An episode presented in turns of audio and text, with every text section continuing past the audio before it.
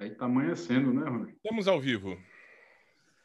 Boa noite, senhoras e senhores, companheiros do Brazilian Pilots Teaching for Free.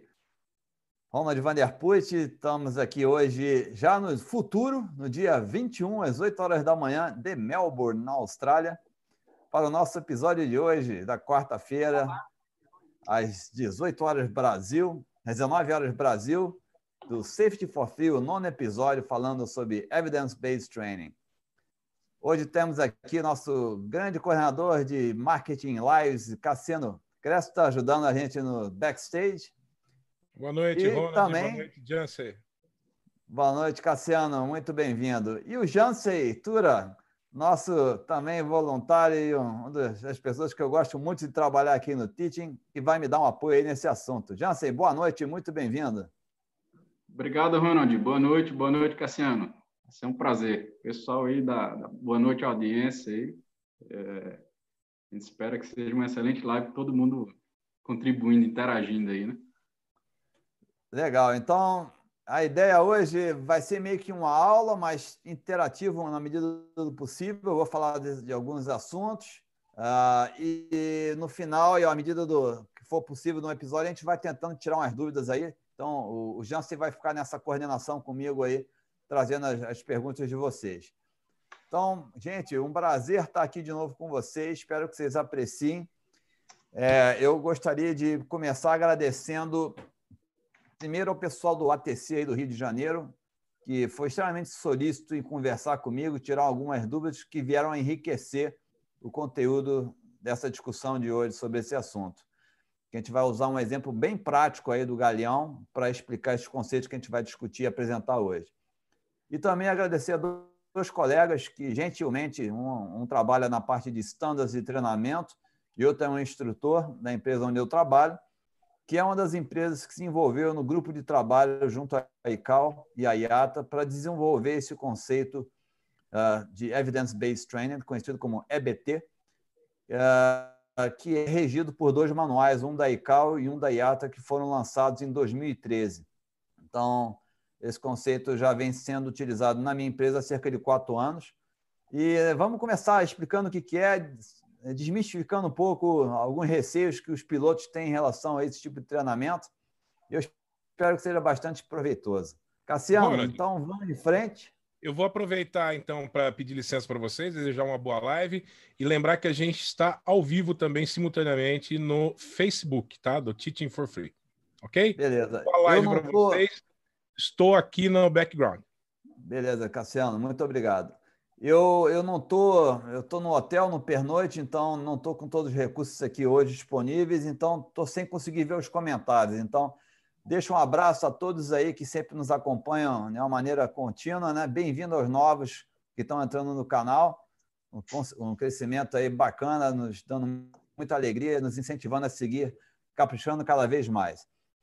Então, hoje eu vou falar sobre Evidence-Based Training. né? Vamos botar esse slide para funcionar aqui.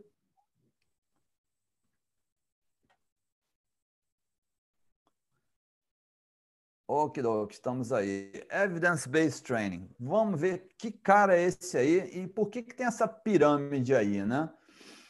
Ah, o Evidence-Based Training, o que, que aconteceu com o treinamento ao longo dos anos, né? Obviamente que, à medida que a aviação foi desenvolvendo, hoje nós temos uma grande quantidade de dados que vem do FOCA, né, do gravadores de voo, vem do programa LOSA. O FOCA nos diz o que, que está acontecendo, enquanto o LOSA e relatórios de segurança e outras ferramentas nos dizem como aconteceu e, o mais importante, por que certas coisas aconteceram. Então, antigamente, a gente, né, a maioria das empresas, independente de cada país, tem um programa de treinamento que era obrigado a ser cumprido pela autoridade, e você normalmente tinha um ciclo, às vezes de dois, às vezes de três anos, e que, ao fim desse ciclo, cada piloto era exposto a uma falha de motor, a uma falha hidráulica, uma falha de flaps, a uma despressurização, aquelas coisas, aquelas falhas clássicas, né? Mas foi se percebendo que, na realidade, é, muitas vezes não eram essas falhas que estavam é, derrubando os pilotos, né?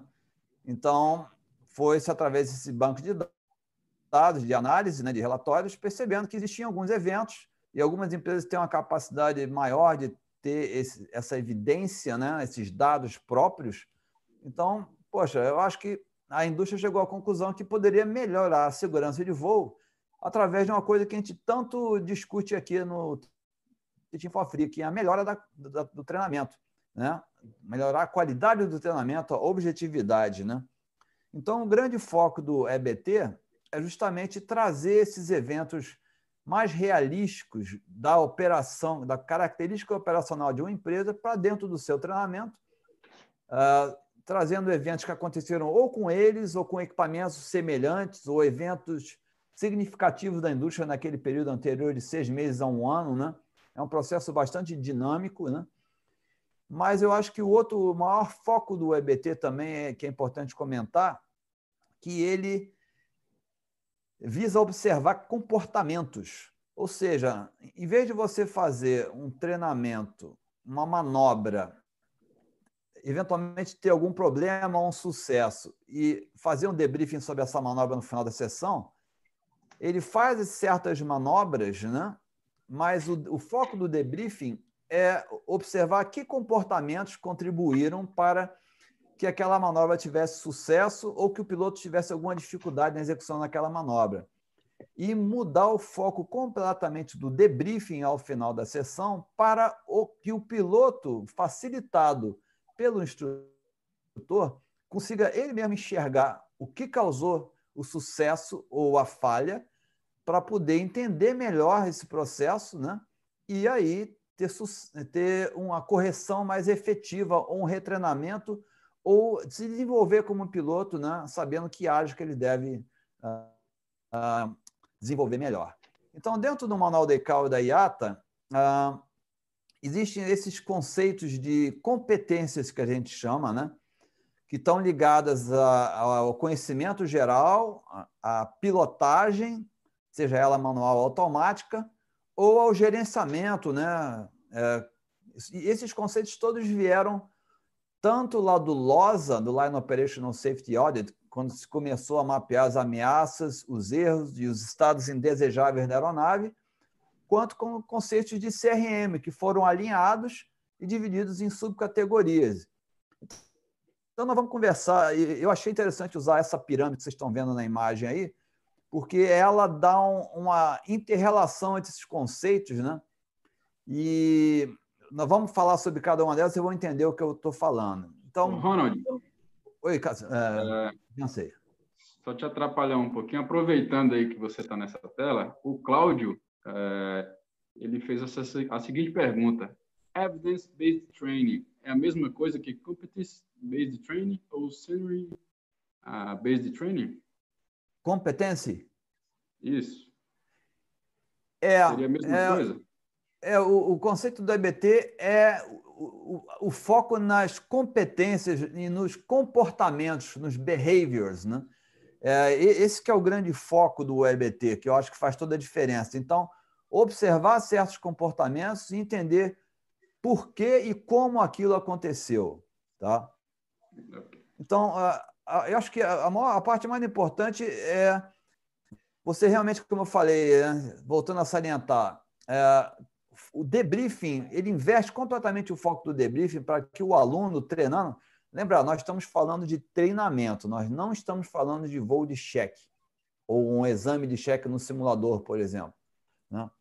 Então, eu acho que esse é, é, o, é o grande mudança de foco. E se a gente quer resumir o EBT em uma coisa, é a importância de todo mundo que está envolvido nesse processo, seja o instrutor, seja o aluno, seja a empresa aérea, a autoridade, é, todos os participantes desse processo entender que alguns pilotos têm um pouco de receio. Pô, esses caras estão complicando as coisas.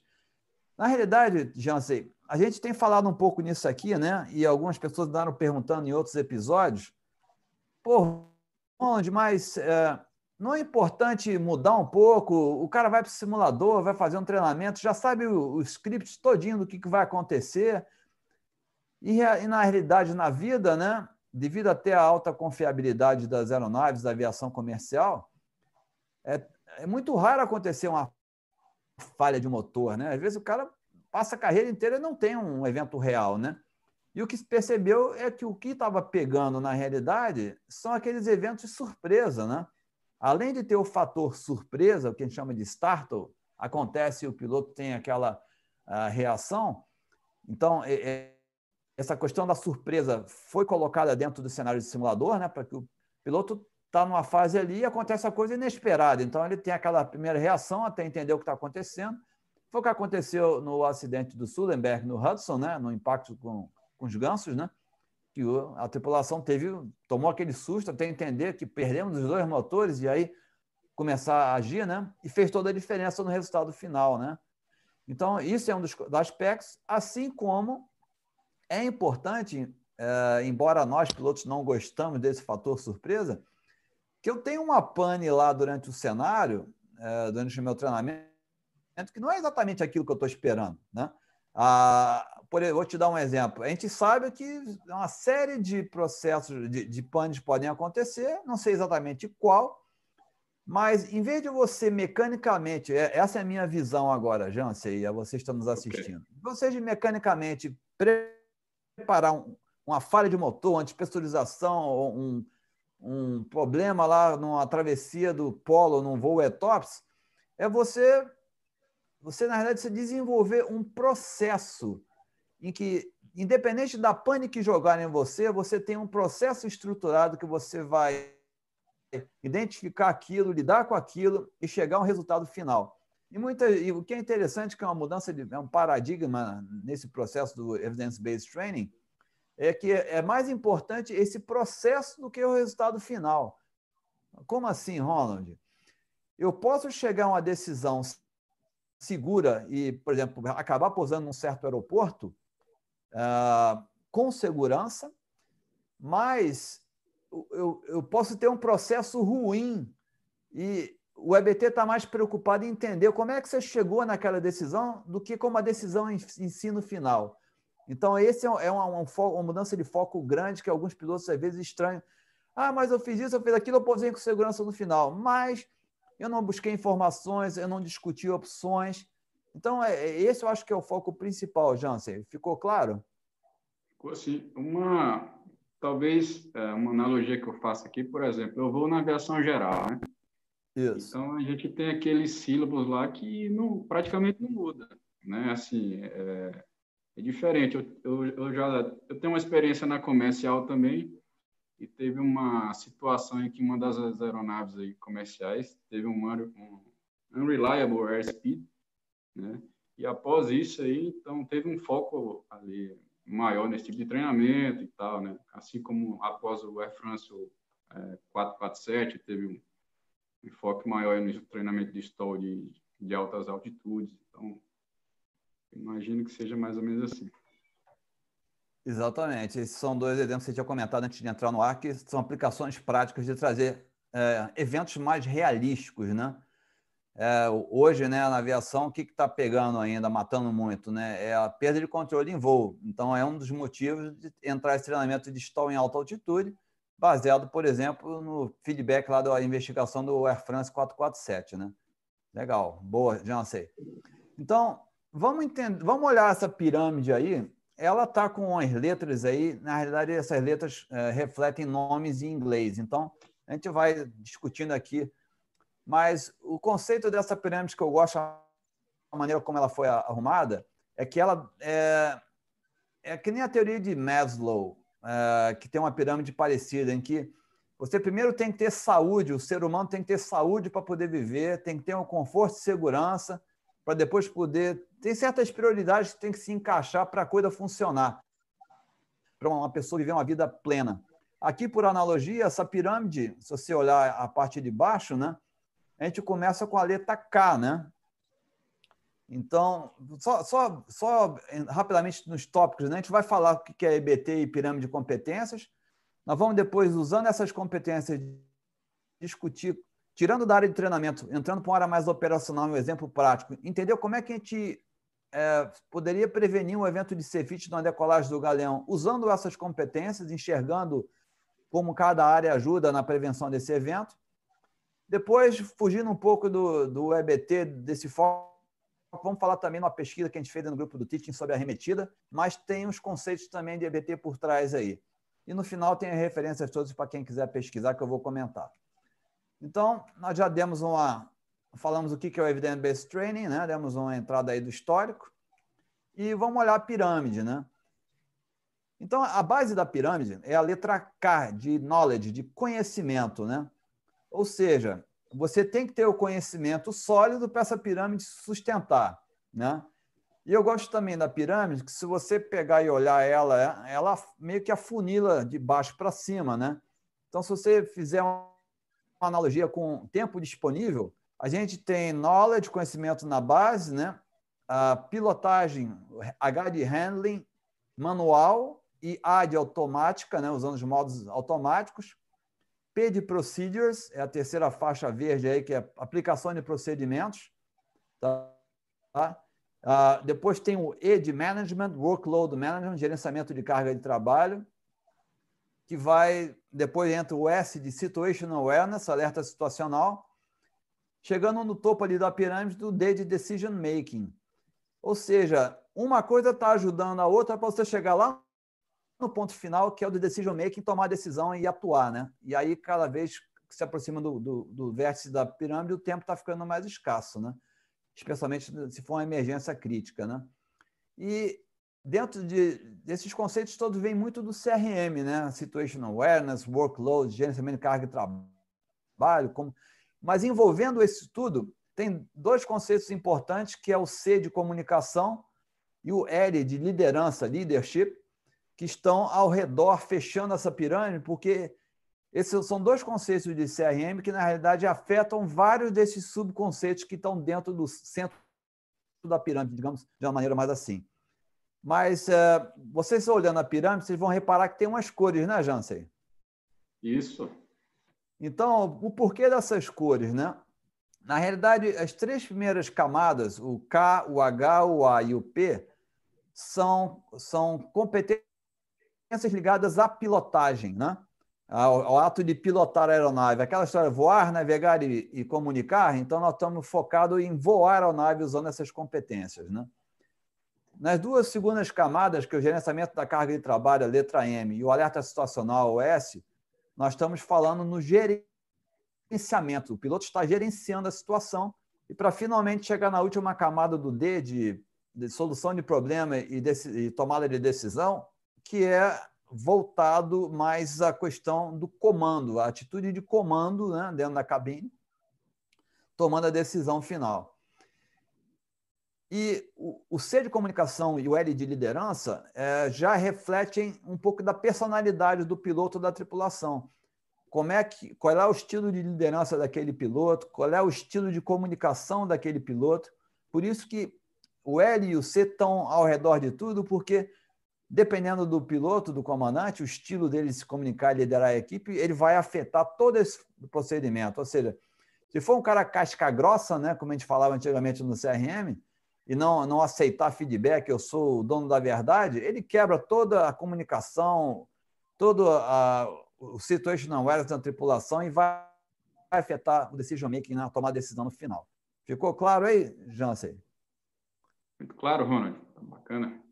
Então, são, são três conceitos que dentro do EBT são importantes. É o conhecimento como a base de tudo, a atitude, os comportamentos que o piloto tem na execução das manobras e suas habilidades. Então, vamos falar primeiro um pouquinho de cada um para a gente entender isso melhor. Né? Eu gosto, quando a gente conversa sobre o assunto, às vezes é bom inverter a perspectiva para ficar mais claro a compreensão. Você até me perguntou, Jansen, Ô, Ronald, você errou aí esse slide. É. Na verdade, se você pegar, né? Se você pegar a pirâmide, inverter de cabeça para baixo e olhar ela, imagina que isso aí é um funil. Ou até é, uma ampola, a areia está descendo ali, sendo pelo buraquinho embaixo, né? Então, essa dá essa percepção de que a gente está funilando para no final, no produto final, tomar a decisão. Então, é, esse é mais ou menos o conceito que eu quis mostrar com esse desenho aí, tá bom? Então, vamos falando sobre a letra K, de knowledge, o conhecimento. Né? O que, que a gente está querendo com isso? É, Jansen, eu posso te dar, pegar um cara aleatoriamente, dar um manual de sete 777 para ele, e ele passar três meses de, de quarentena em casa e debulhar aquele manual e conhecer o manual inteiro. Ele vai adquirir esse conhecimento. Mas ele, você acha que ele vai conseguir aplicar isso na prática? Olha, difícil, hein? É, vai virar um piloto, né? É, pode ser um cara inteligentíssimo, mas eu, quando a gente fala em conhecimento aqui, é justamente é, a aplicação de todos esses conhecimentos que você adquire ao longo da carreira de piloto, mas fazer isso funcionar de uma maneira prática, que possa ser observada, um, um comportamento observado de uma maneira prática, objetiva. Né? Então, aí a gente fala sobre dois conceitos, que é a diferença entre. É, a palavra que eu queria usar, na verdade, é observar a perícia ao executar uh, quaisquer procedimentos ou atitudes dentro de um voo. Né? E a gente fala a diferença entre experiência e perícia, que a experiência é, vem da quantidade de, de horas, né? O cara tem 5, tem 10, tem 20 mil horas, tem bastante experiência.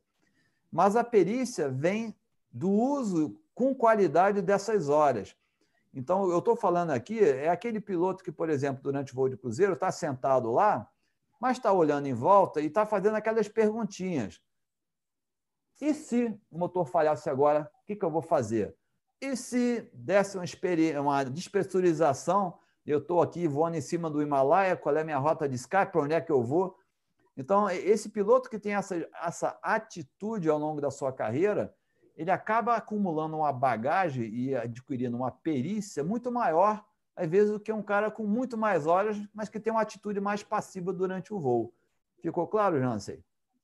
Claríssimo. Eu até tive uma experiência assim, eu ia até te perguntar se faz parte da cultura também organizacional, né? Porque eu voei com ex-pilotos da Transbrasil, por exemplo, e eles tinham esse hábito aí de estar sempre é, fazendo perguntas, simulando emergências assim durante o voo. Achava bem interessante também. Mais um reforço, né? Exato, é isso aí mesmo. Na minha empresa, no plano de voo, sempre vem uns itens técnicos a serem discutidos no final se você tiver lá, e eles variam de mês a mês, você está sentado ali de bobeira, olha para o colega, olha ali, se tiver um clima legal, tiver afim, pô, olha só, aconteceu tal coisa aqui, estão falando aqui, vamos dar uma olhada, vamos ver se isso acontecesse com a gente aqui no voo, né? É, mas também, além disso, tem o conhecimento, tem vários tipos de conhecimentos, né?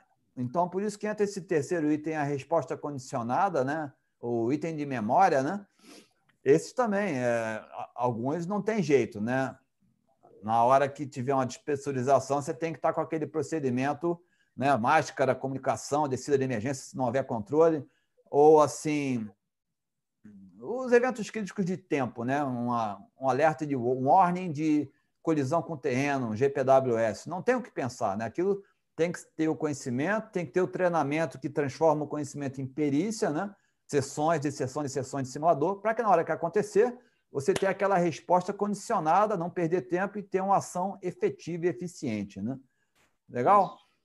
E o conhecimento é, é, é uma faca de dois gumes. Pouco conhecimento, obviamente, vai impactar negativamente na sua atuação, você vai faltar subsídios para analisar, assim como o excesso de conhecimento pode levar a uma situação que o cara começa a olhar aquilo, não, mas eu vi isso, eu vi aquilo, eu sei de 10 histórias sobre uma situação dessa, vamos olhar todas as variáveis e acaba que o cara não chega a decisão nenhuma, né? não chega lá no topo da pirâmide, o tempo passa e ele acaba eventualmente agravando a situação. Então, tem esses dois lados da moeda. Né? Uh, o segundo, né, subindo ainda da base da pirâmide para frente, é o H de handling, que é a pilotagem manual. Né? Então, dentro daquele voar, navegar, comunicar, a gente está focado na fase de voar a aeronave. E a pilotagem manual tem duas maneiras de você fazer, né? Ou você está voando o avião na mão ali, totalmente né, paulistinha, ou você está voando o avião na mão, mas com um diretor de voo te ajudando a orientar esse voo, que fica um pouco mais fácil, né? Então, quando eu, sempre que eu falar de alguma dessas competências, como eu estou falando, falamos agora de conhecimento, e agora estamos falando de pilotagem manual, o que eu estou tentando mostrar aqui são os comportamentos mais efetivos eficientes que a gente procura é, levar o, o, treinando, o aluno que está voando, o piloto, a, a, desenvolver, ou a gente quer que isso seja observado no treinamento. São os comportamentos ideais, entendeu? Então, damos exemplos aqui desses comportamentos. Então, em termos de técnica de pilotagem, né, nós queremos ver aquele piloto que voa de uma maneira suave, né, sem dar um over control, um comando excessivo. Né? O exemplo prático, Jansen, a gente vê muito, o cara quando sai de um avião e entra um avião fly-by-wire, tipo um Airbus 320, joystick, um 380 ou 330, enfim.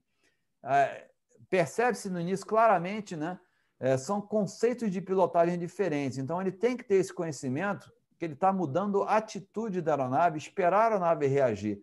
Então, no início, você vê muito o piloto dando over-controlling, né? excitando o avião demais. Deixa o avião voar sozinho, pequenas correções até você entender o que está acontecendo. Esse é um exemplo. Uh, o outro exemplo é a parte do scan flow. Né? Hoje, os nossos aviões, né, essa, geração, essa quarta geração de aviões a jato, 77, família Boeing Airbus, 380, tem informação pra caramba, né? É um espetáculo, 350, o, o 787.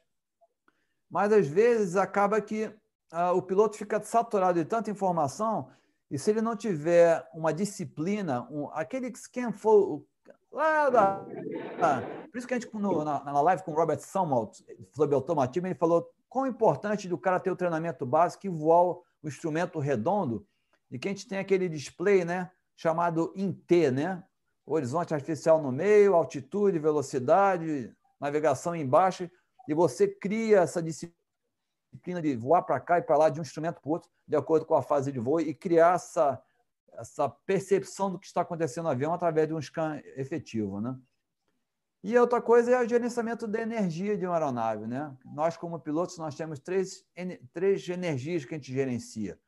A a potencial é a altitude que a aeronave está, a dinâmica, a cinética, né, que é a velocidade da aeronave, e um que chama de energia química, que é a potência que eu posso extrair dos, dos motores. Né?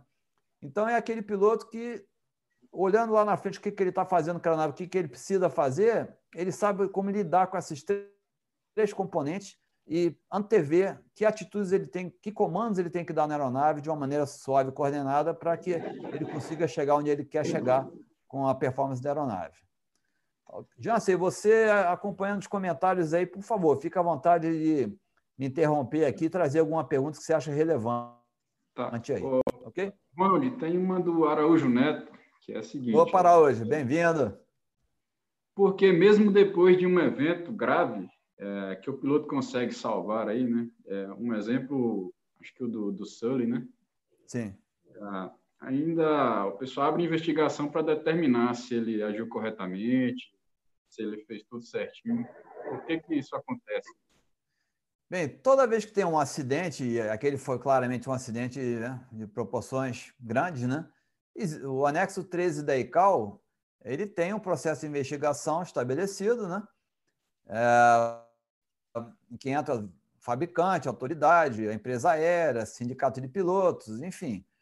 Uh, e o grande objetivo do anexo 13 da ICAO, do processo de investigação, não é, é achar quem foi o culpado, mas sim entender uh, o que aconteceu com o objetivo de prevenir eventos uh, futuros. Né? Então, tirar um aprendizado, isso é feito através das recomendações finais do relatório final ou até de um relatório é, preliminar inicial, né? Com, é, porque às vezes o relatório final demora um, dois, três anos para ser concluído, e tenta-se já no relatório preliminar né, já se apontar alguma coisa para a indústria, né, ou quem opera dentro daquelas condições, com aquele tipo de avião, já começar a ter medidas ou, mudar procedimentos, isso a gente vê claramente. Né? Então, no Sully, esse é um exemplo. Né?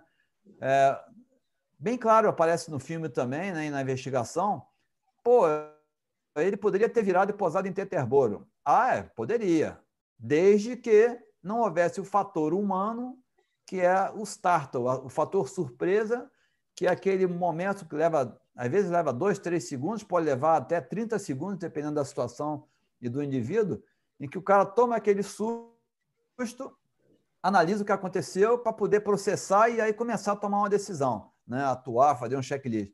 Então, no caso do Sully, foi um exemplo que na investigação ficou provado que, com o fator surpresa levado em conta, não havia é, performance para ele planar e alcançar o aeroporto que a princípio acharam que ele poderia ter planado e posado dentro do aeroporto. Então, esse foi um dos grandes uh, aprendizados desse acidente do Surrey dentro do processo de investigação. Né?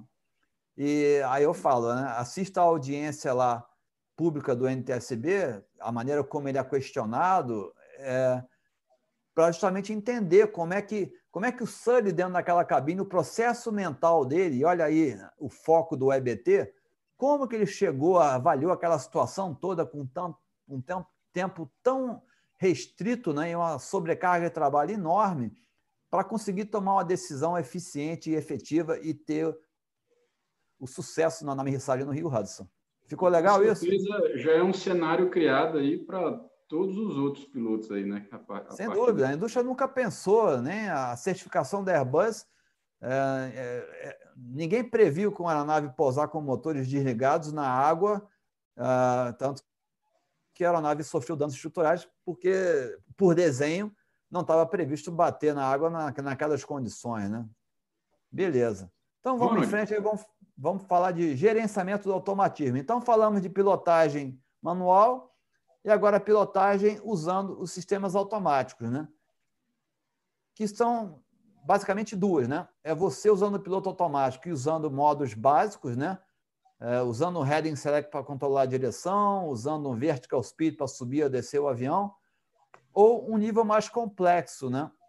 que são as funções ELNEV e VNEV. Você voa o 737, né, Jansen? Isso em que você tem um computador que você programa e engata ele ao piloto automático para ele seguir esses comandos, né? Então, no gerenciamento do automatismo, o objetivo é o quê? Usar o nível adequado de automatismo de acordo com a situação que você está vivendo para tentar diminuir a sua carga de trabalho. E aí a gente vai começar a ver que, na realidade, cada competência dessa acabam estando um pouco interligadas, né?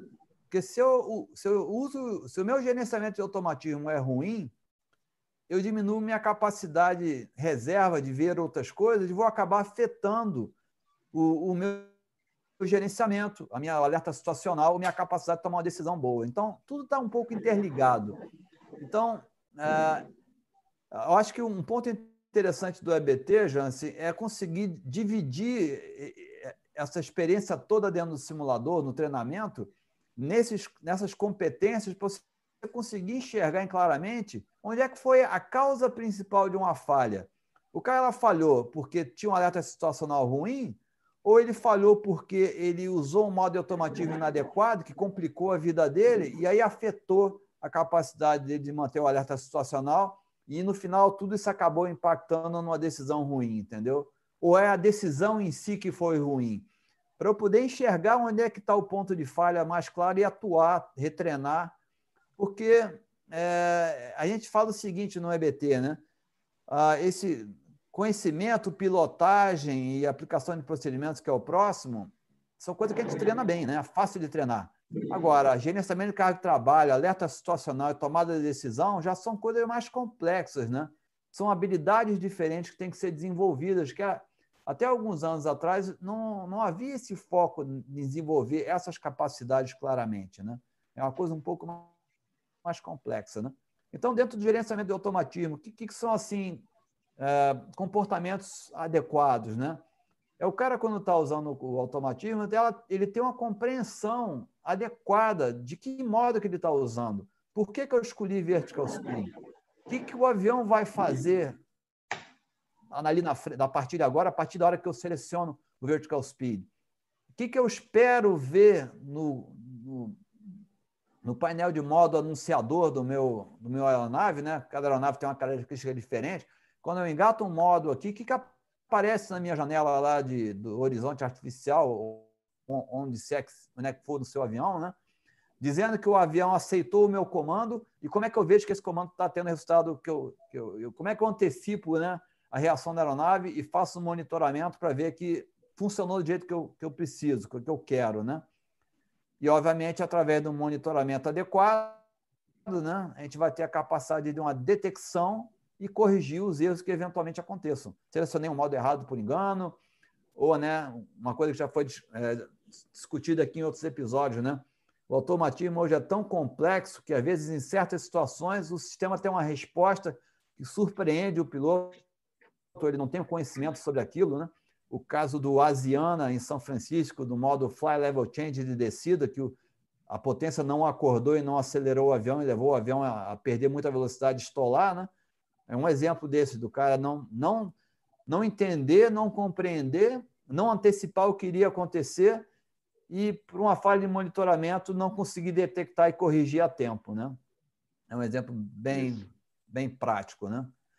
Legal. Então, prosseguindo aí na, na, na nossa pirâmide, ainda na, na, parte verde dela, né? vamos falar sobre P, que é Procedures, ou execução de, de procedimentos, aplicação de procedimentos. Tipo, aplicação de um checklist. Né? Então, é, você quer ver esse piloto ele ser eficiente, né? na hora que ele aplica um checklist corretamente e de uma maneira eficiente, tendo o resultado esperado. Né? E aí a gente fala, né?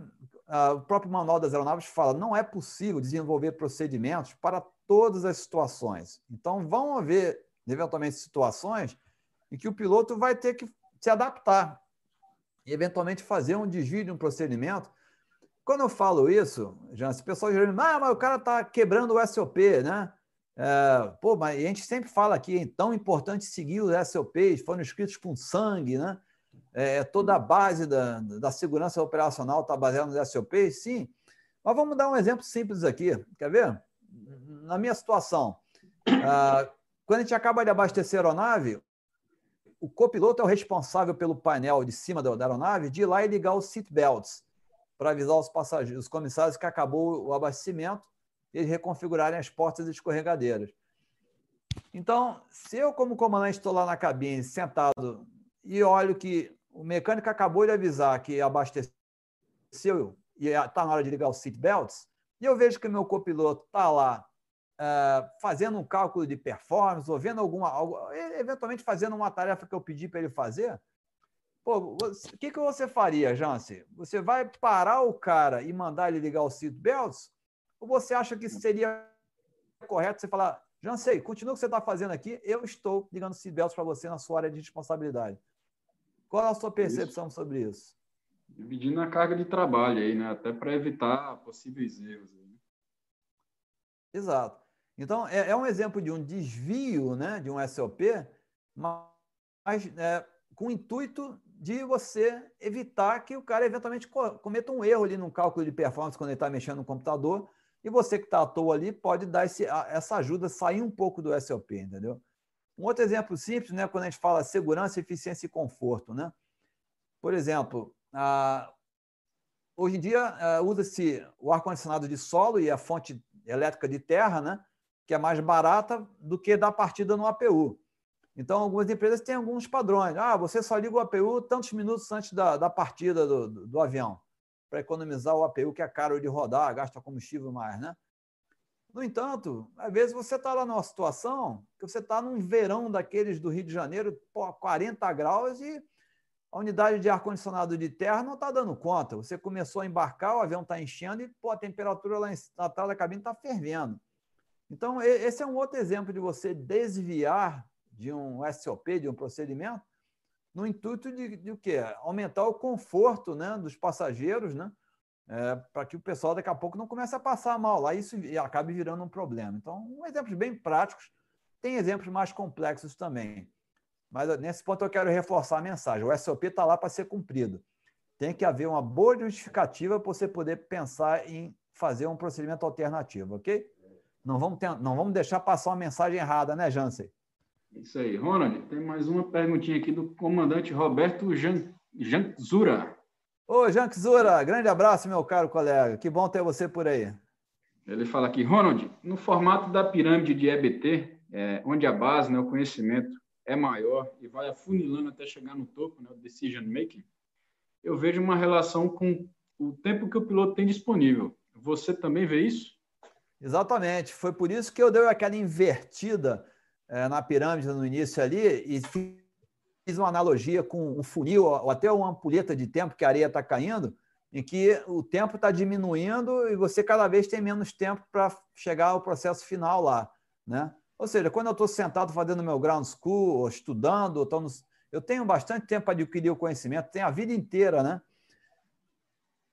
E à medida que eu vou entrando para dentro do avião e o voo vai acontecendo, né, esse tempo vai afunilando. Então, isso aí, Jean Tsura, foi essa a ideia. Ainda bem que você, você tem essa percepção da maneira como eu tentei passar. Então, vamos ao próximo próxima proficiência. Então, nós falamos de conhecimento, voo manual, voo automático e aplicação de procedimentos, que estão ligados à questão da operação da aeronave. Vamos falar um pouco mais agora sobre gerenciamento, e o primeiro deles é o gerenciamento de carga de trabalho, né? workload management. Então, nesse conceito, o que a gente está querendo observar numa hora dessa? É a capacidade desse piloto usar o automatismo para ele criar tempo, para ele poder pensar e, e, e atuar de uma maneira mais tranquila, é, podendo priorizar, sequenciar as tarefas, distribuir essas tarefas entre os pilotos de uma maneira que um não fique sobrecarregado enquanto o outro está lá sem saber o que fazer, que às vezes a gente observa isso no treinamento, né? É, dando esse espaço mental, né? Quando eu digo gerenciamento do automatismo, por exemplo, aqui o primeiro tópico, né? É, escolher o modo automático para aquela fase de voo, que é mais fácil. Então, vou dar um exemplo. Abaixo de 10 mil pés, o, o controle começa a vetorar você, eu vou usar um heading select para manter a proa e um fly level change para subir ou descer, do que eu ter que entrar no computador, programar o computador na nova autorização que o controle de tráfego aéreo deu, para depois engatar o ELNAV para o avião cumprir o que eu programei. Então, Isso. É, usar o automatismo na maneira eficiente para sobrar o máximo de tempo possível para que eu possa gerenciar o restante. E sempre gerenciando as distrações e as interrupções de uma maneira efetiva, né? sabendo identificar elas e uh, evitando que elas quebrem a, a sequência desse seu processo mental. Né? Então, a gente fala é, delegar, priorizar, gerenciar essas distrações, interrupções, sempre antecipando, de modo a não ficar sobrecarregado e começar a. Porque, como a gente falou, isso aí é, é um processo crescente, né? Se eu não faço isso direito, não gerencio a carga de trabalho, quem está em cima de mim na pirâmide aí, Jansen? O Szinho, né? De, isso, de alerta situacional. Awareness. A, aproveitando até o, o Cláudio Augusto Correia, ele até fala que nem sempre uma elevação de automatismo se traduz em uma diminuição de workload. Beleza, ótima observação, é isso aí. Então, eu gosto muito daquele conceito em inglês KISS, K-I-S-S, Keep It Simple, Stupid. O cara, mantém a coisa da maneira mais simples e efetiva, né? Então, como eu, como eu citei no meu exemplo, vai no Heading Select que ficar programando o computador de bordo primeiro. Então, o que eu queria falar, se ele não se o piloto, a tripulação não gerenciar a carga adequadamente, ele vai afetar o próximo a competência acima, que é o alerta situacional. Se eu ficar sobrecarregado, opa, eu começo a entrar naquela visão de túnel e o meu alerta situacional começa a deteriorar. Né? Então, você está vendo a correlação disso tudo entre uma coisa e outra e como é que isso tudo vem lá de dentro do CRM e do LOSA? Fica claro isso para você, Jansen?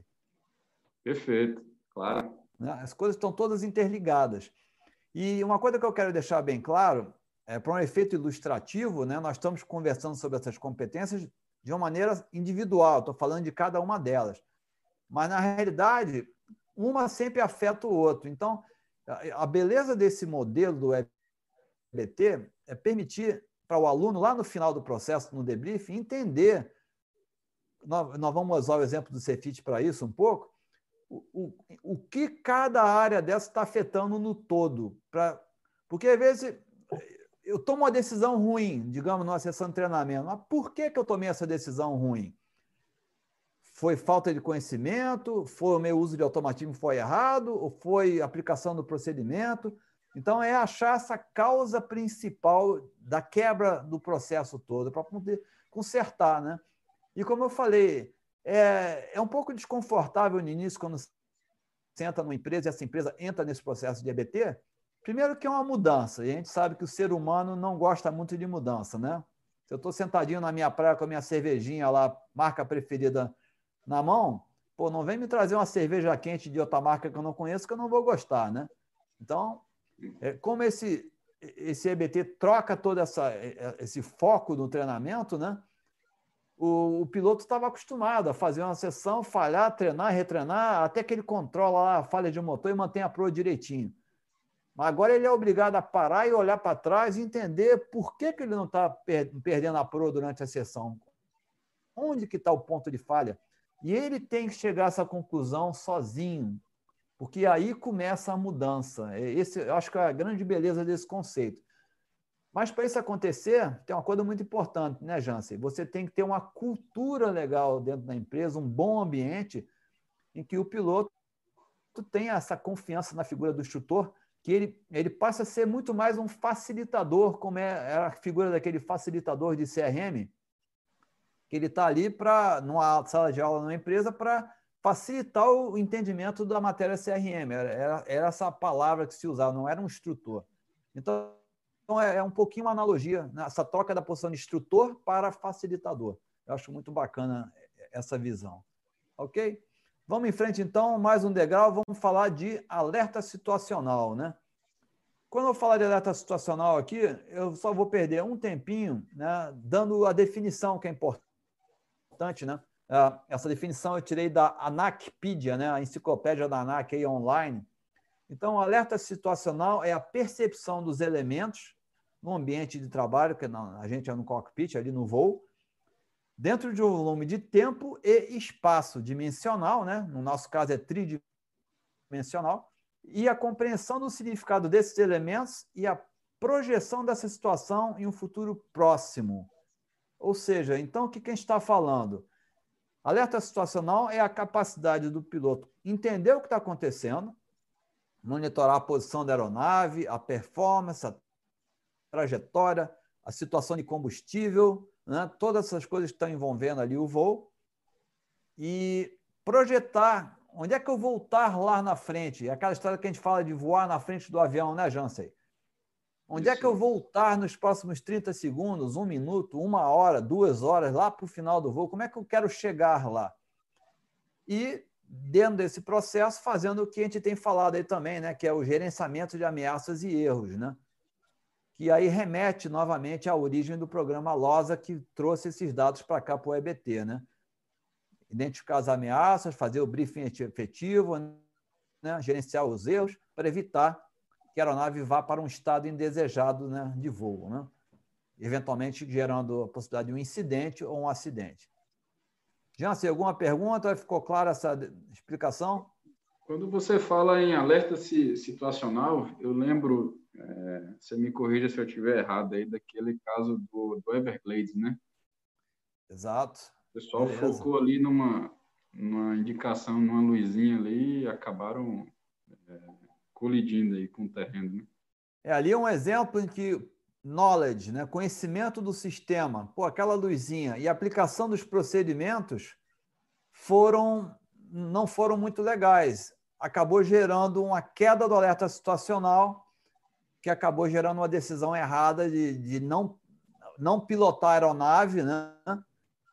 Aí que eu falo, as coisas são muito interligadas, né? Então acabou comprometendo a pilotagem da aeronave nave levando a colisão com o terreno daquela maneira, né? Um bom exemplo, é. Jansen. Obrigado. O Araújo Neto pergunta aqui: muito conhecimento pode gerar excesso de confiança e, eventualmente, se abandonar os procedimentos de checklist, por exemplo? Exatamente, foi o que eu falei lá no início. Tanto a falta de conhecimento quanto o conhecimento em excesso podem comprometer esse processo. Você tem que tomar cuidado. Uh, o problema de ter muito conhecimento, Jansen, e quem está nos ouvindo aí, meus caros, é você fazer uma associação errada. Nossa, eu já vi tudo sobre espessurização no Himalaia, já li 10 relatórios, o cara fez assim, o cara fez assado, e é assim que eu vou fazer. Sem parar e analisar, opa, hoje, na minha situação, eu estou numa posição geográfica diferente, a condição da aeronave é um pouquinho diferente, se eu posso aplicar a mesma forma e o resultado não ser o mesmo. Entendeu o, o problema? Uhum. Então, a importância do processo. Você tem que fazer o processo para chegar no resultado final de uma maneira melhor. Tá? Uh, vamos agora falar de tomada de decisão, que é o vértice da pirâmide. Né? Então, é o, solução de problemas e tomada de decisão. São as duas coisas que estão na parte no topo da pirâmide, né? Então, nessa hora, né, a gente está justamente falando que a gente quer observar o quê?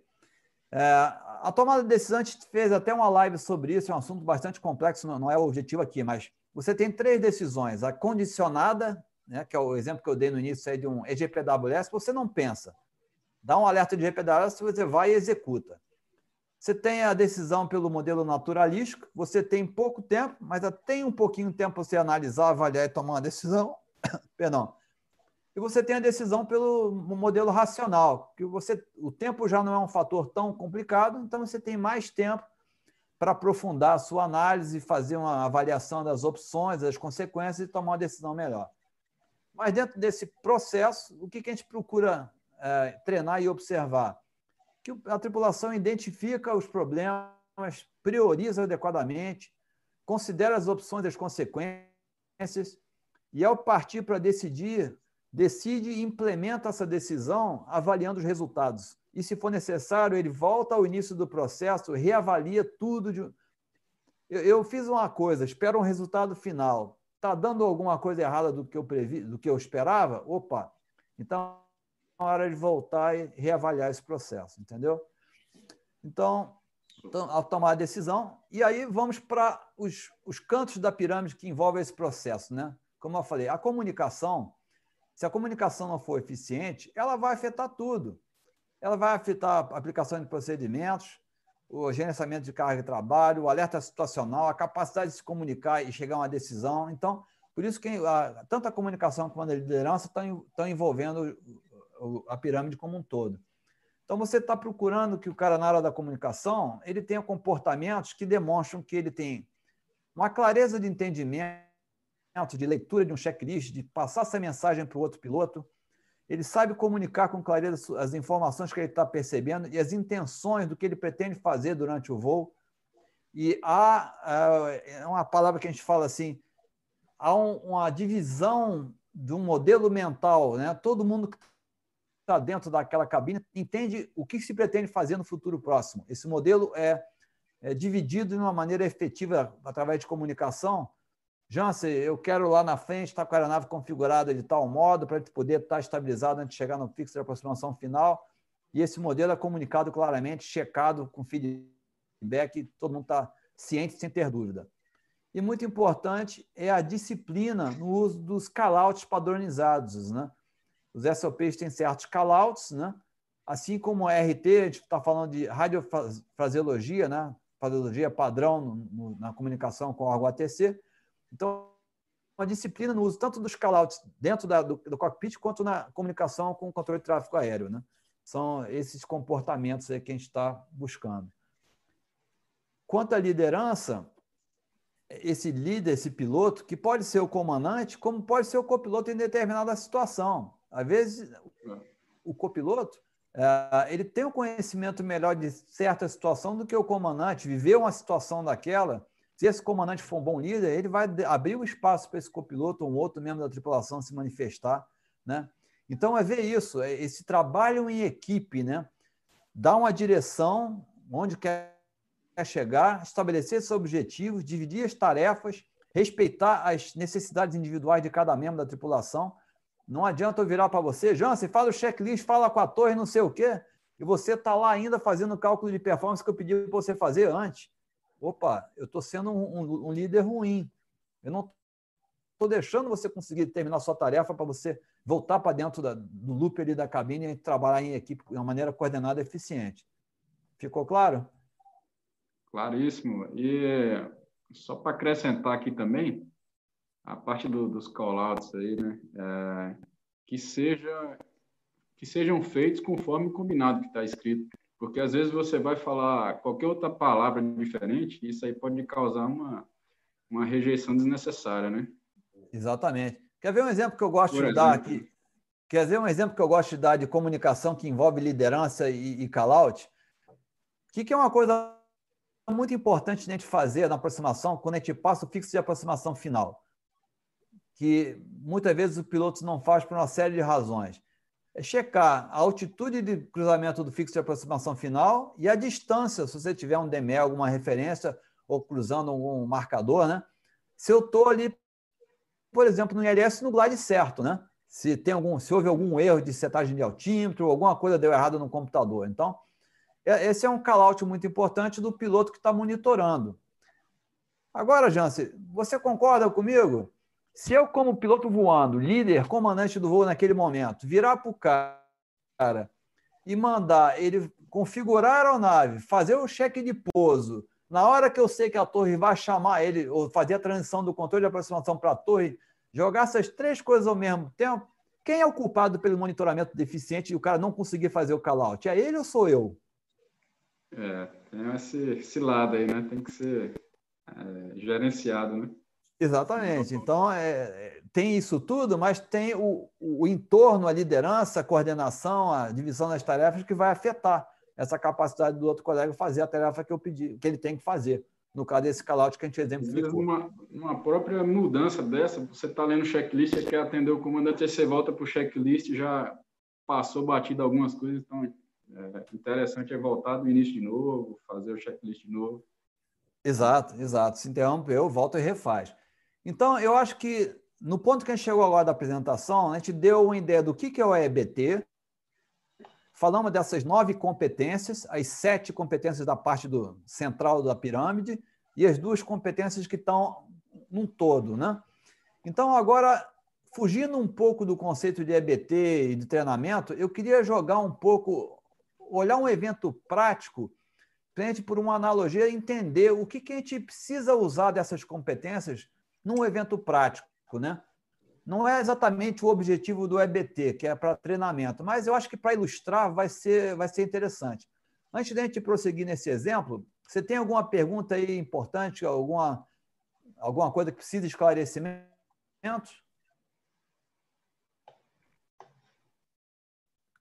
Ô, Ronald, perdão, curto aqui, você pode repetir, por favor? É, antes de a gente prosseguir agora e mostrar o exame prático, você tem alguma pergunta aí que necessite de algum esclarecimento? Alguém não teve alguma compreensão de algo que a gente falou até agora?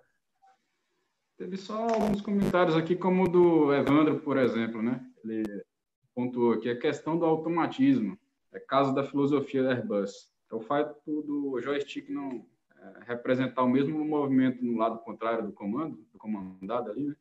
Em caso de voo manual, pode interferir na segurança, na, no caso da percepção?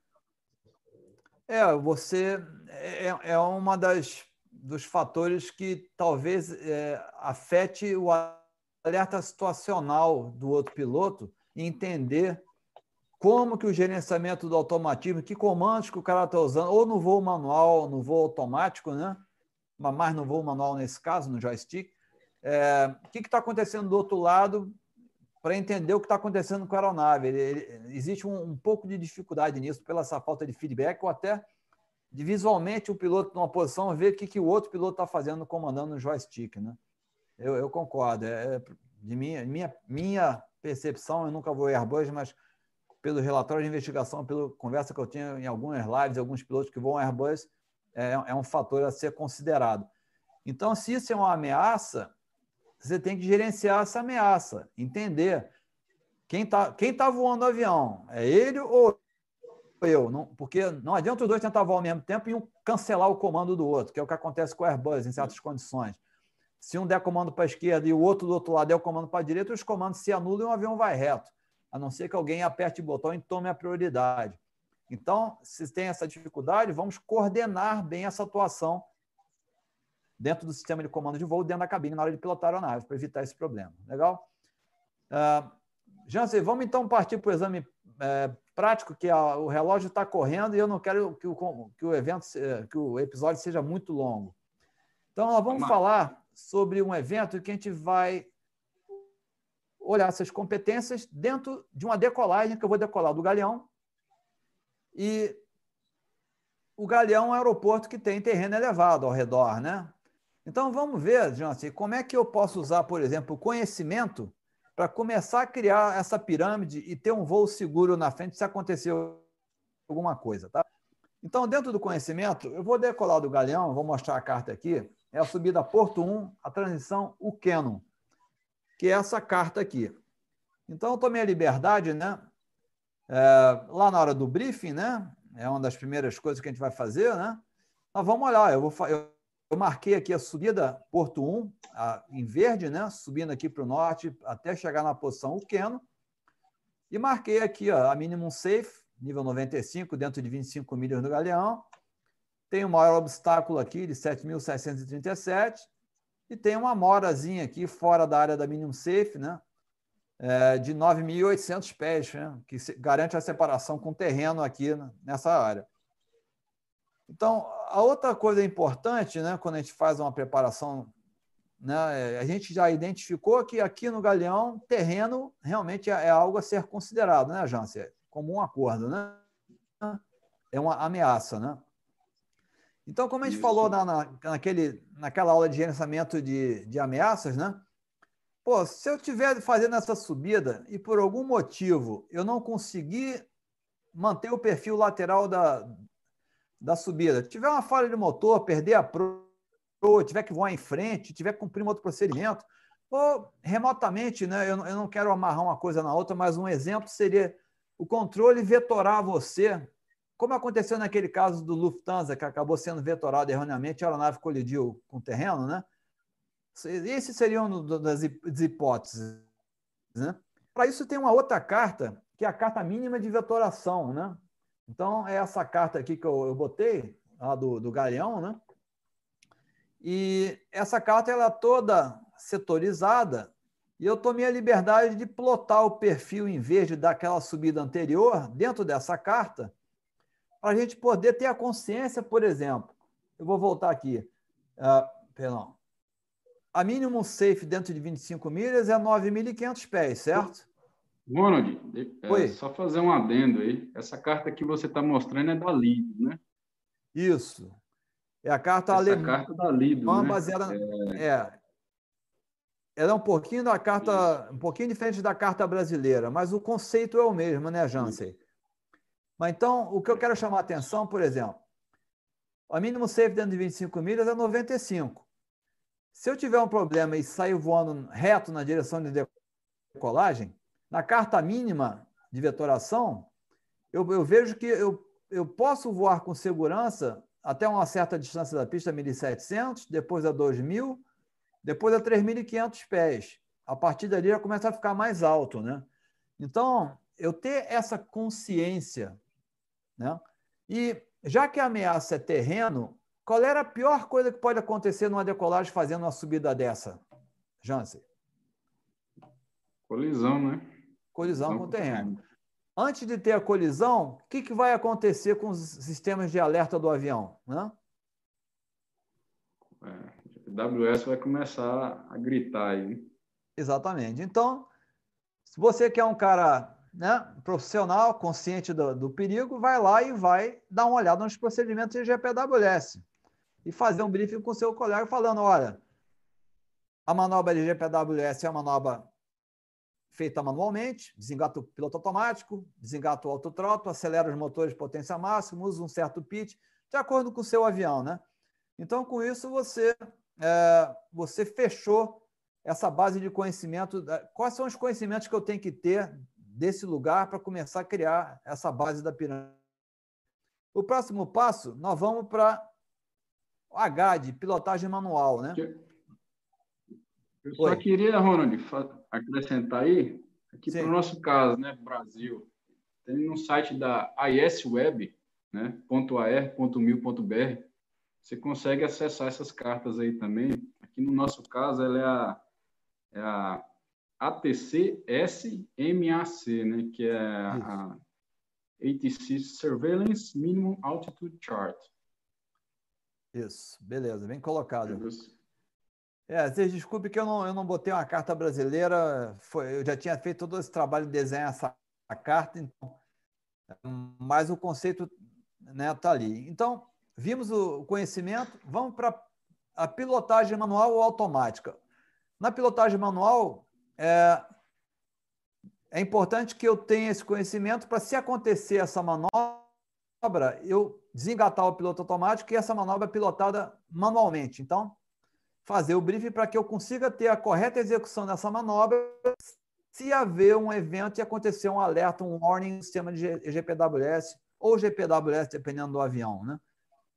Já na, na parte de automatismo, depois que eu terminar essa manobra, eu tenho que voltar a conectar o piloto automático em algum modo. Então, o que a gente está procurando ver num cenário desse, ou se preparar mentalmente, é que após eu efetuar a manobra e sair do risco de colisão com o terreno, eu restabelecer o automatismo da aeronave para poder, de novo, criar tempo, espaço mental para eu parar e, caramba, o que, que aconteceu? Onde é que eu estou indo? Vamos sair dessa arapuca aqui.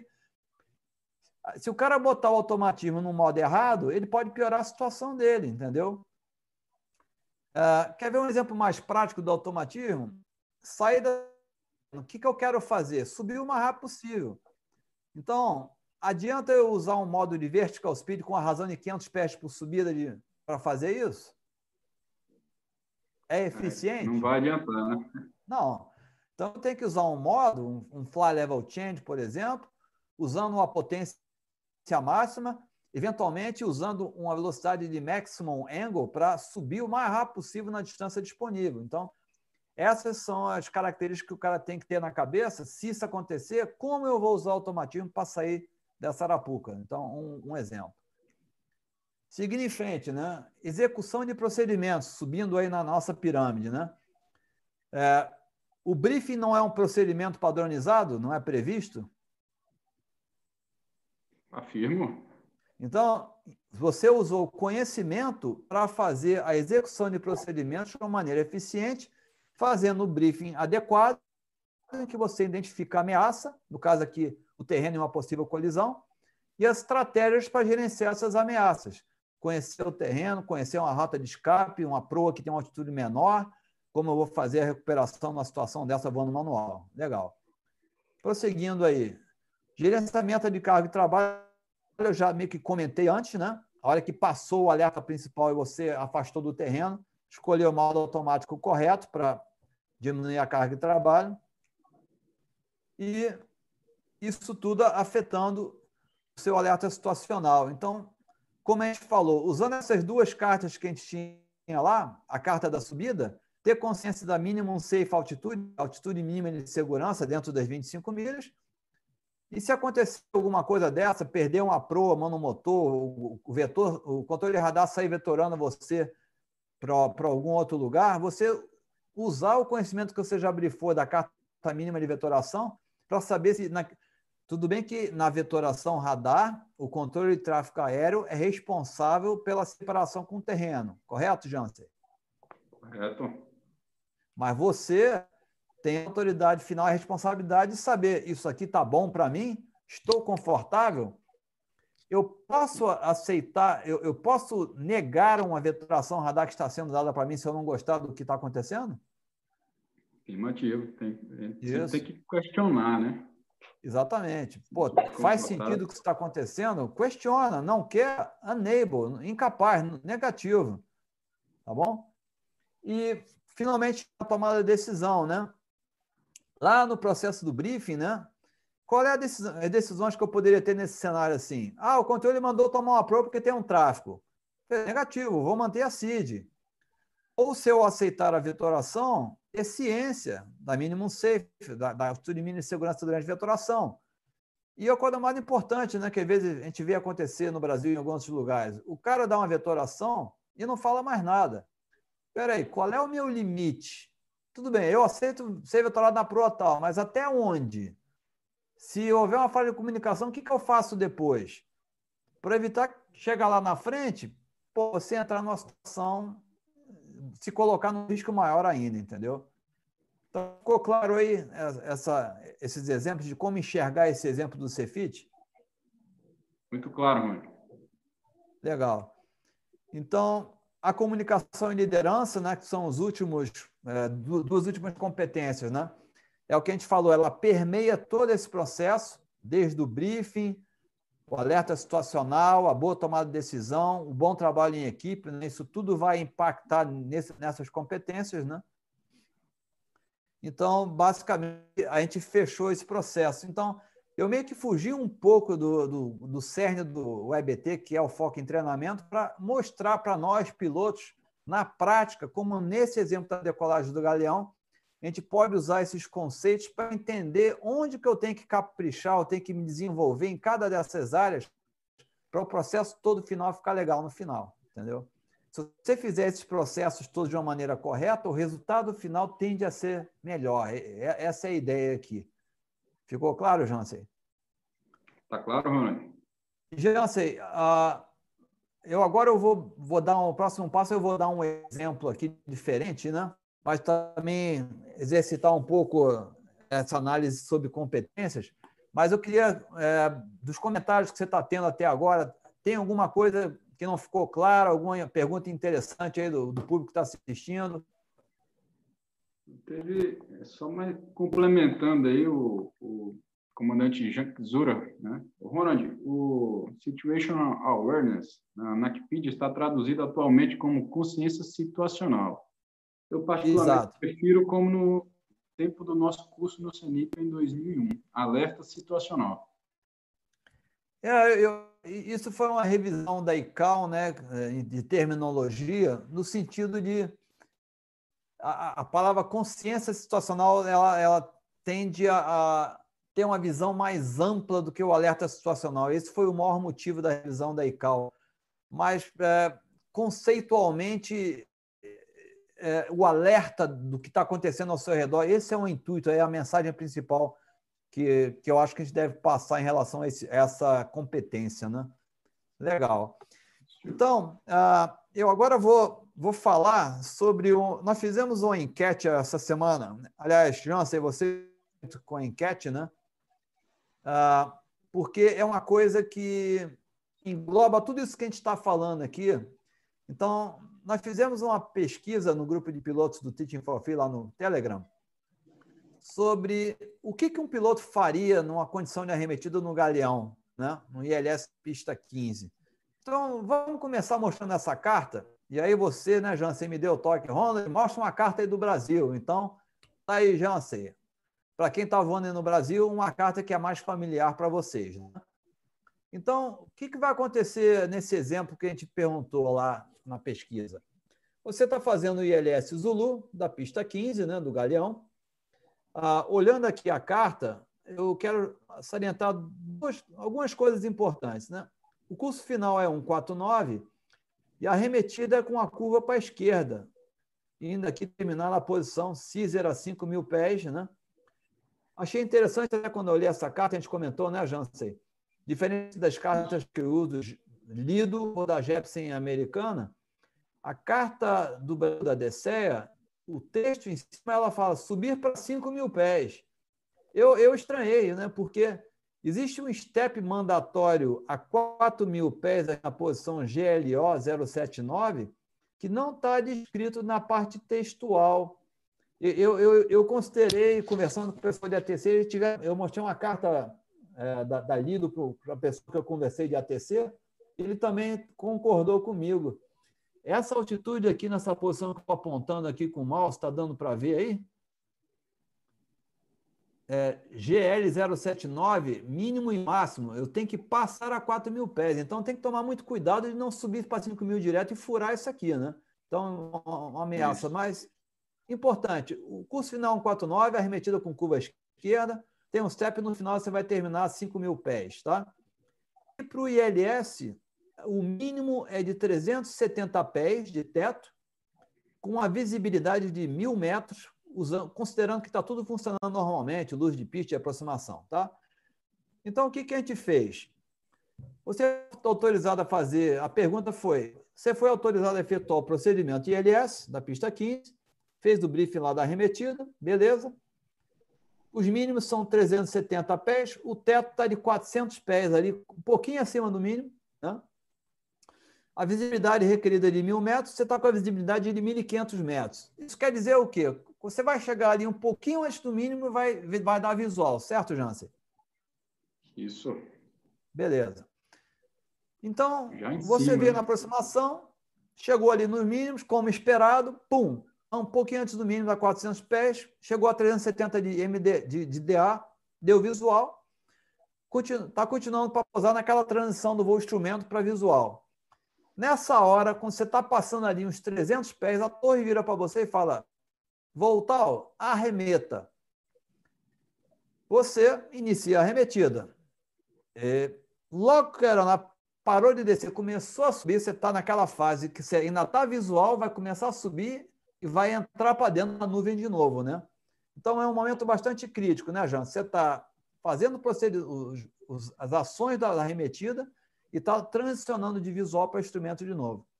Nesse momento, a torre vira para você no rádio e fala: Ô Voltal, agora arremetida na proa 150 em frente e mantenha 3 mil pés em vez de subir para 4 e depois 5 mil. Tá? Entendeu o cenário, né? Ficou claro, Jansen? É claro. Então você já veio brifado ali uma, uma procedimento de aproximação perdida, né? No momento ali que está próximo do pouso, outra instrução. Beleza. Então a instrução inesperada, trocou a proa e trocou a altitude. Tá? Qual a sua decisão, Jansen, como piloto? Eu, eu vou dar as seguintes opções aqui agora.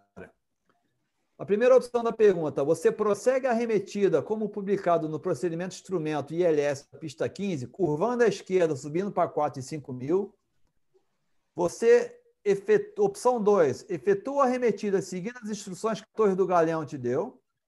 Opção 3, faz a arremetida inicial que você brifou do procedimento ILS e quando tiver uma chance, você contata a torre e vê o que vai fazer. Opção 4, nenhuma das acima. Jansen, e o pessoal que está nos assistindo aí, é, eu vou dar um tempo para vocês pensarem na, nas opções e eu vou dizer o porquê que eu trouxe é, essa discussão aqui, embora não seja muito ligada diretamente ao EBT, mas tem uns conceitos interessantes. A gente falou muito aqui no início, né, Jansen, de startle, fator surpresa, né? Isso.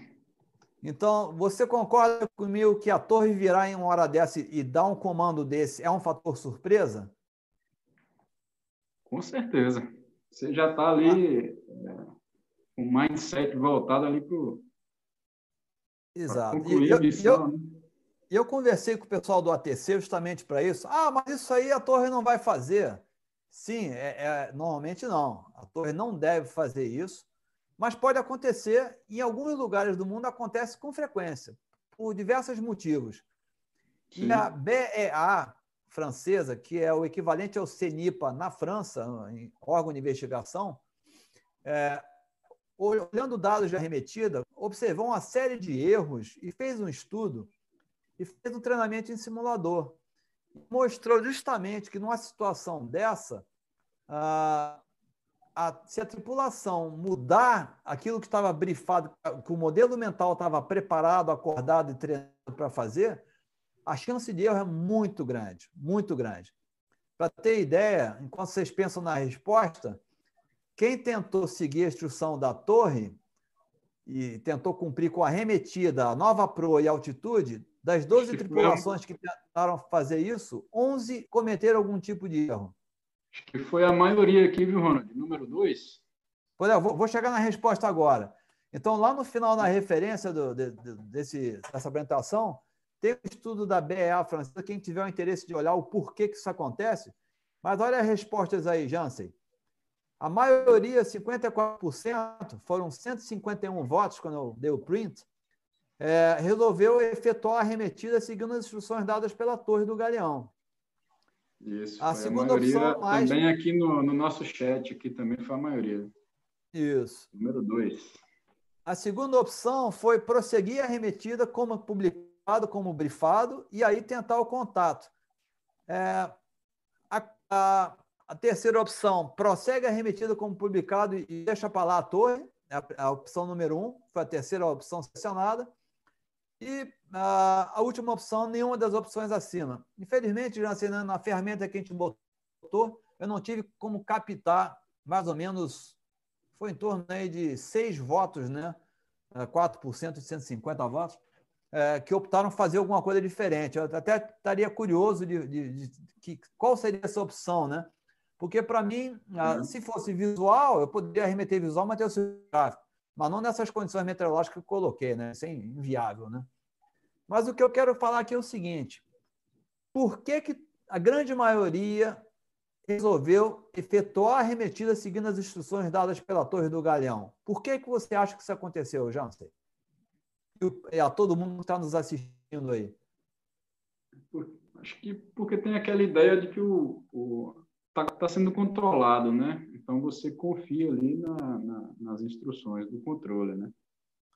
Mas é, eu pessoalmente eu ia naquela voa, navega, comunica, se eu, eu, eu ia fazer o que estava brifado ali, já que eu ia voltar em, em instrumento de novo, né? O teto estava baixo, então e navegar e depois tentar o contato e ver o que que Beleza. Novas instruções. Já, já sei, você foi brilhante na sua colocação. Eu joguei essa pergunta de, de surpresa para você.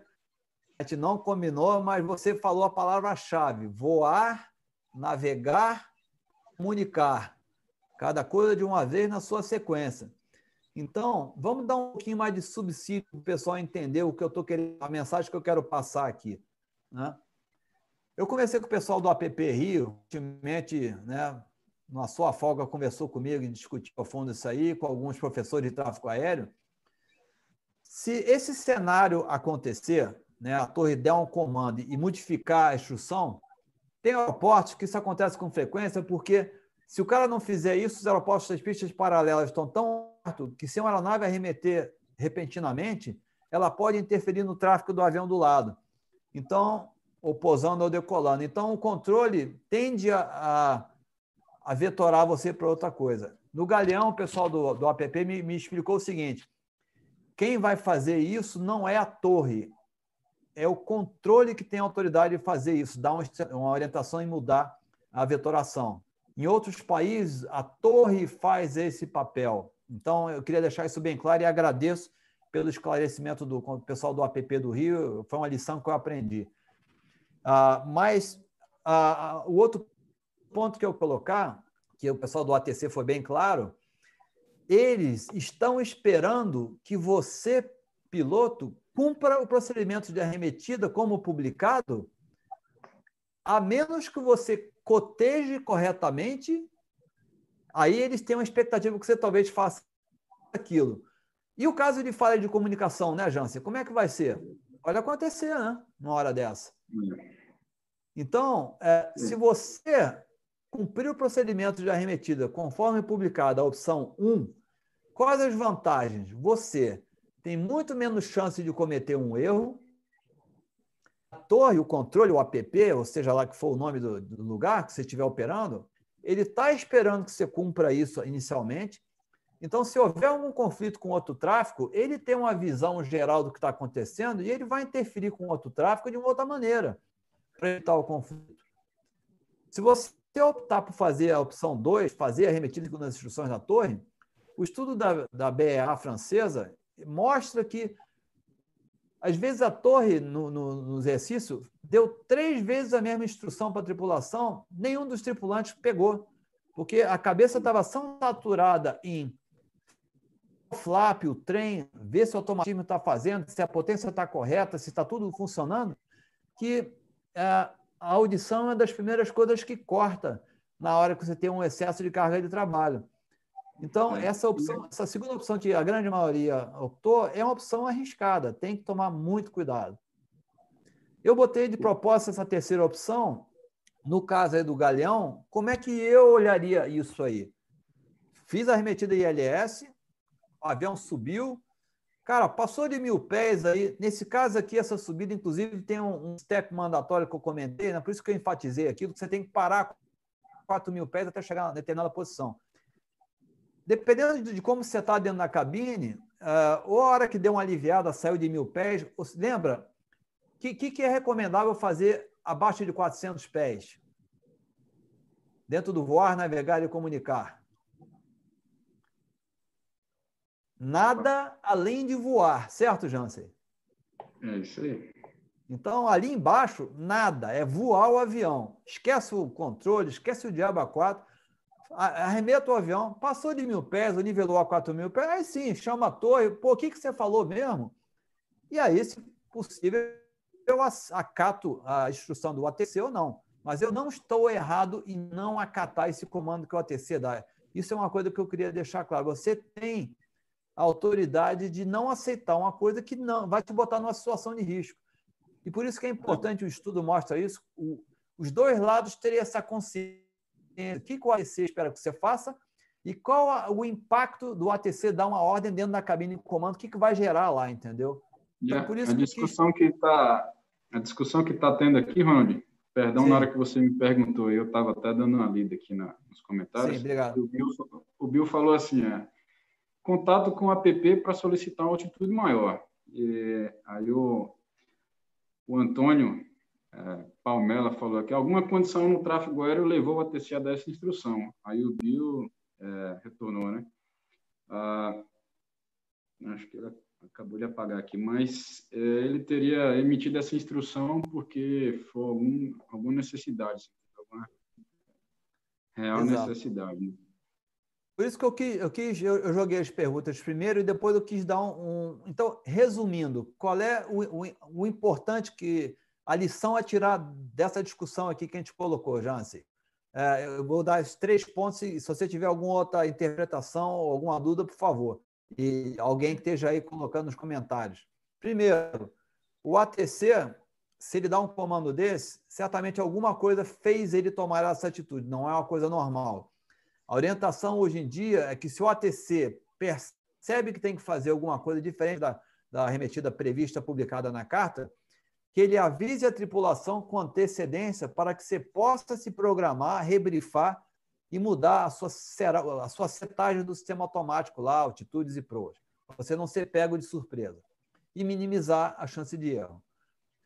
Segundo, se, se a torre der esse comando e você iniciar a remetida conforme a opção 1, você não está cometendo uma infração de tráfego aéreo ao não atender aquela solicitação, aquele comando do, do controle de tráfego aéreo. E o controle de tráfego aéreo tem consciência que isso pode acontecer por uma sobrecarga sua dentro da cabine, por uma falha de comunicação. Então, os controladores, é, isso eu estou conversando sobre o Rio de Janeiro, o pessoal do APP do Rio, da Torre. É, alguns uhum. lugares do mundo têm entendimentos diferentes, né? Então, é, tudo é questão de contexto também.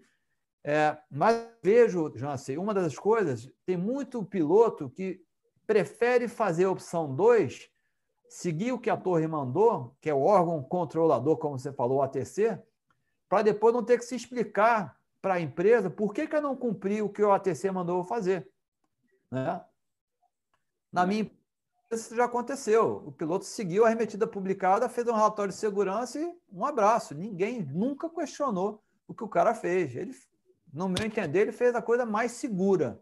Né? Voou a aeronave, inclusive, esse exemplo que o cara colocou, ele estava no voo de treinamento, então tem um, tem um nível de, um pouco acima do normal de um voo.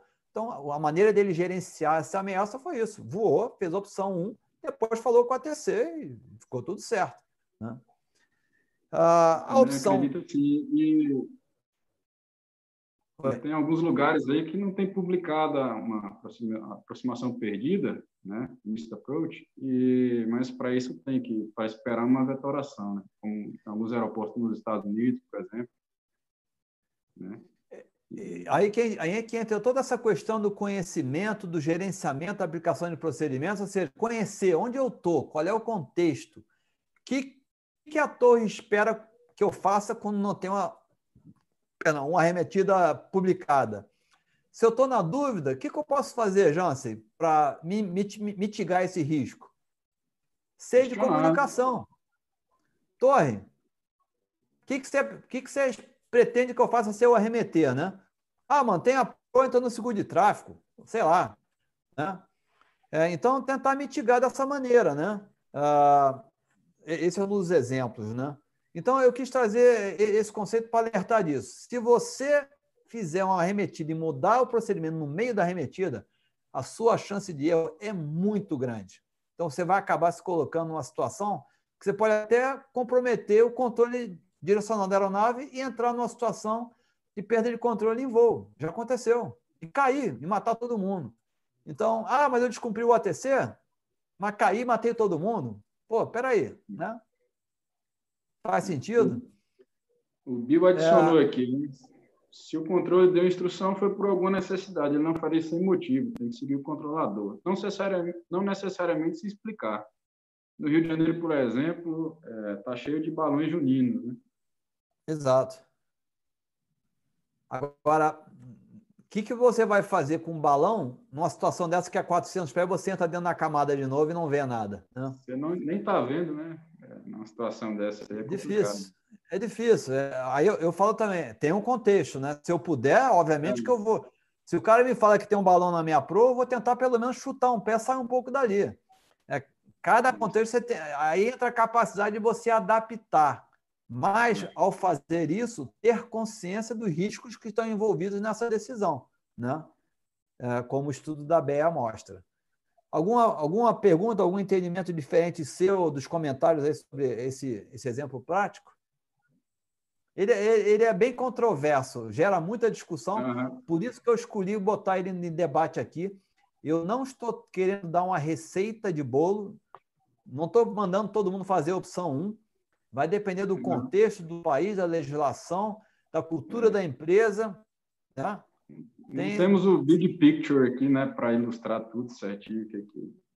Exatamente. Eu quis justamente mostrar esse exemplo de uma maneira não, não se encaixa muito do conceito de EBT, mas mostrando como uma situação é, controversa que gera debate, porque isso tem acontecido, alguns debates.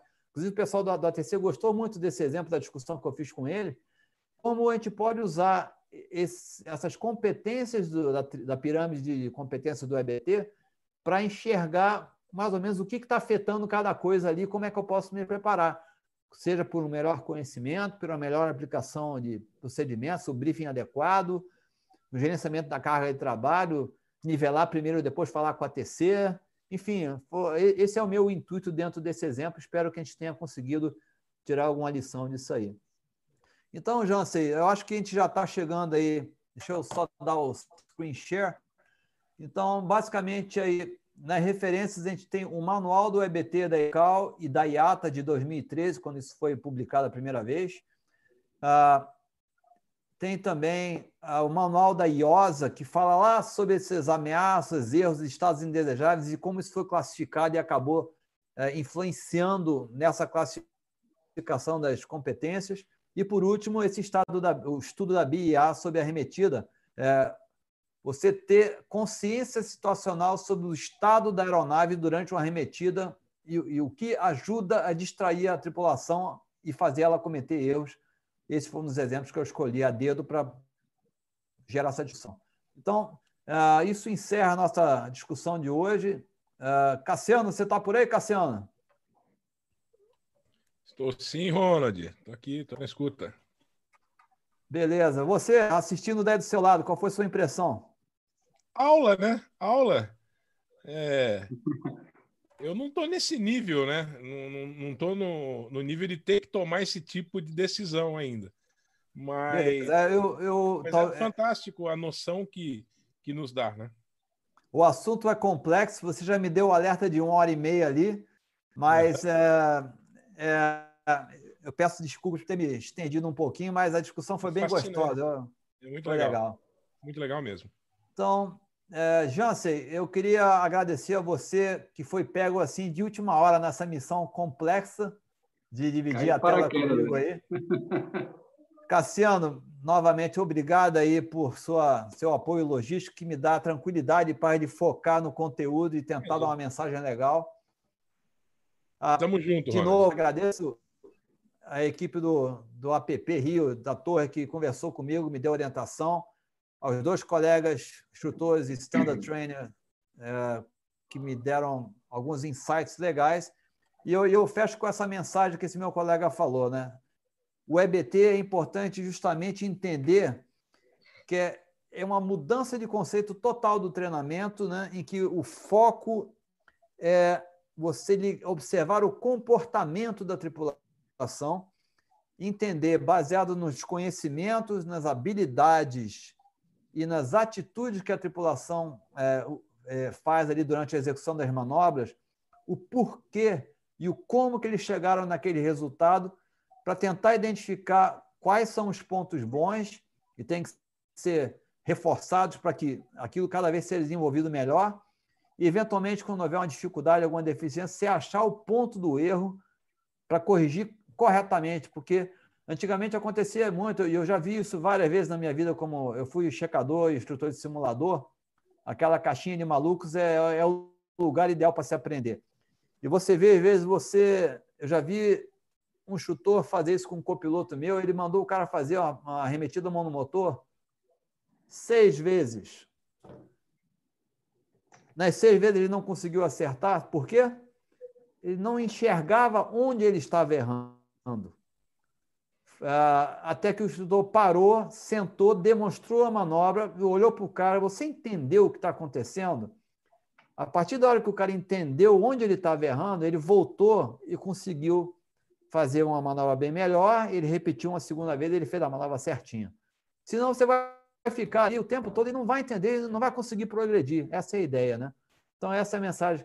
É importante que todo mundo que está envolvido nesse processo, seja a empresa, os instrutores, os alunos, os pilotos, a autoridade, entendam esse conceito, é, que não vejam isso como uma ameaça, que estabeleçam essa cultura adequada para que a pessoa entre no simulador e dentro dessa nova nova maneira de treinar consiga aproveitar o máximo possível é, essa, essas competências, é, enxergar o treinamento dessa maneira é, mais avançada, trazendo eventos mais realísticos que refletem a realidade do dia a dia do voo de linha, para que a gente consiga, né, novamente, o objetivo é sempre melhorar a segurança de voo, usar essas ferramentas todas que a gente tem aí para chegar a uma qualidade melhor do voo. Então, pessoal, a todo mundo que mais uma vez vem nos prestigiar aqui no nono episódio do Safety for Free, a minha imensa gratidão por vocês estarem aí, né? Plena quarta-feira, sete horas da noite, ligados aí na telinha. Obrigado aí pelos likes. Lembrem, dê o like, dê o share, avisa para o seu colega aviador, pô, vi um negócio lá, gostei, não gostei tiver dúvidas aí, quando o vídeo agora né, for publicado, né, é, botem lá nos comentários, eu volto lá nos comentários e vou ter o prazer de esclarecer quaisquer dúvidas a mais. As referências estão aí para você.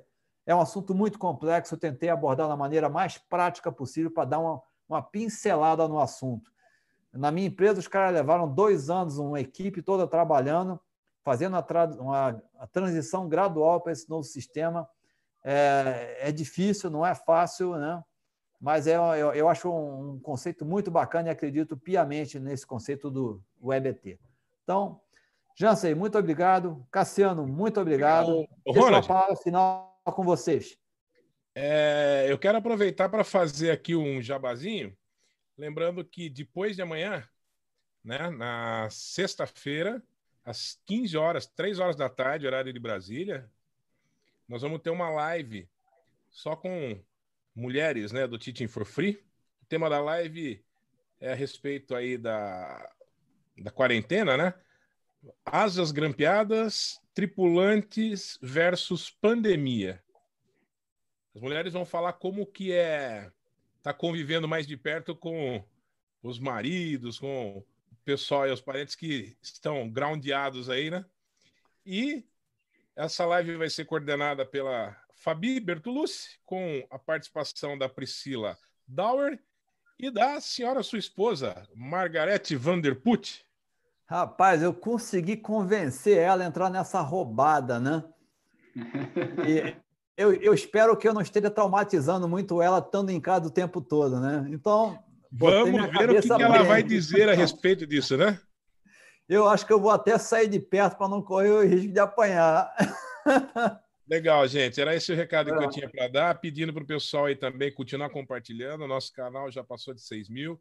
Vamos chegar nos 10 logo, né? Então, pessoal, ajuda com compartilhamento aí, dá um like, se inscreve e, e, e divulga para todo mundo para que a gente chegue nesses números o mais rápido possível, tá bom? Uma boa noite, obrigado. Jansen, está contigo. Jansen, suas considerações Pessoal, finais. Primeiro lugar, gostaria de agradecer essa audiência aí que interagiu bastante, muita pergunta interessante. Obrigado, Cassiano, pela, pelo suporte, o Wonderput, pelo convite. Uma aula aí é sensacional, aprendi bastante.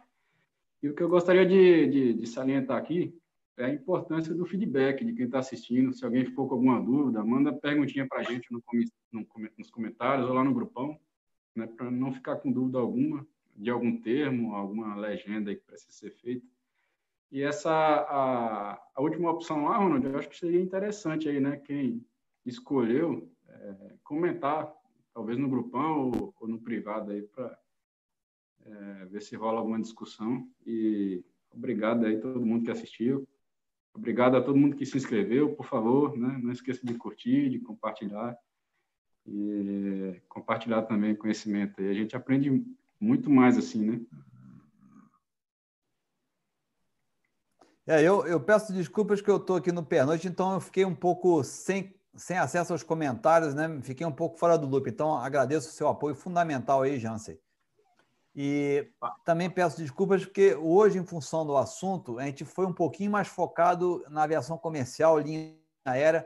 Alguns termos foi bem complexo, eu diria assim, para quem está começando a aviação ou quem é um dos apaixonados pela aviação que nos segue aí, embora não tenha não tenha tanta recência ou tenha esse conhecimento profundo. Então, mas eu, eu peço a vocês sempre que é, usem lá o grupão Telegram, os comentários dos nossos vídeos aqui e, e coloquem sugestões de tópicos que vocês gostariam de ser discutidos nos próximos episódios. Nós estamos aqui abertos a isso.